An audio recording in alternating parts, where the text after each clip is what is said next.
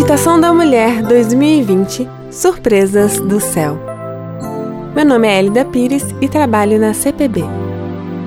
17 de fevereiro A esperança real do reencontro. Porquanto o Senhor mesmo, dada a sua palavra de ordem, ouvida a voz do arcanjo e ressoada a trombeta de Deus, descerá dos céus e os mortos em Cristo ressuscitarão primeiro.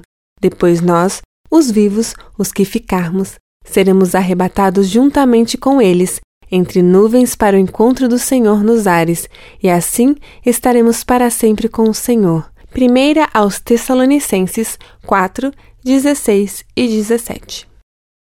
Era minha primeira gestação. Eu aguardava ansiosa o momento de escutar o coraçãozinho do bebê no exame de ultrassonografia. A experiência não ocorreu como sonhei. Na ocasião, recebi o triste diagnóstico médico de uma má formação no feto. Apesar da notícia contrariando a sugestão médica, meu esposo e eu decidimos prosseguir com a gravidez.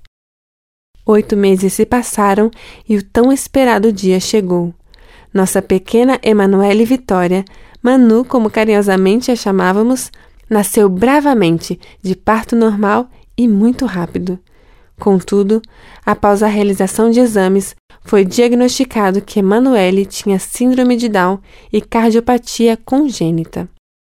No terceiro mês de vida, ela foi hospitalizada para a investigação das causas de uma repentina febre alta e intermitente. O que não imaginávamos é que nossa pequena não retornaria com vida para o convívio da família. Após um procedimento médico equivocado, nossa filha ficou dependente diário de oxigênio para respirar, resultando em sérias complicações cardiorrespiratórias, uma parada cardíaca e o óbito. Foram 15 dolorosos dias de internação hospitalar. Faltava apenas um dia para ela completar quatro meses de vida, e aquele sofrimento foi interrompido. O Senhor permitiu que minha bebê descansasse em meu colo. Lembro-me de cada momento vivido, de cada detalhe, do último olhar, do último abraço, do último choro. A dor da separação e a saudade são tremendas. Entretanto, desde aquele dia, a cena mais vívida e real em minha mente tem sido a da manhã gloriosa da ressurreição, o raiar de um dia eterno.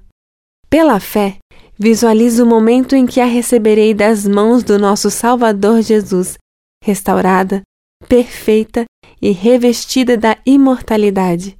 Vou recebê-la não apenas para um olhar, um abraço ou mesmo para a convivência por alguns dias, mas para o convívio familiar eterno. Senhor, obrigada pela esperança real do reencontro. Este texto foi escrito por Magda Lígia Silva Teixeira Rego.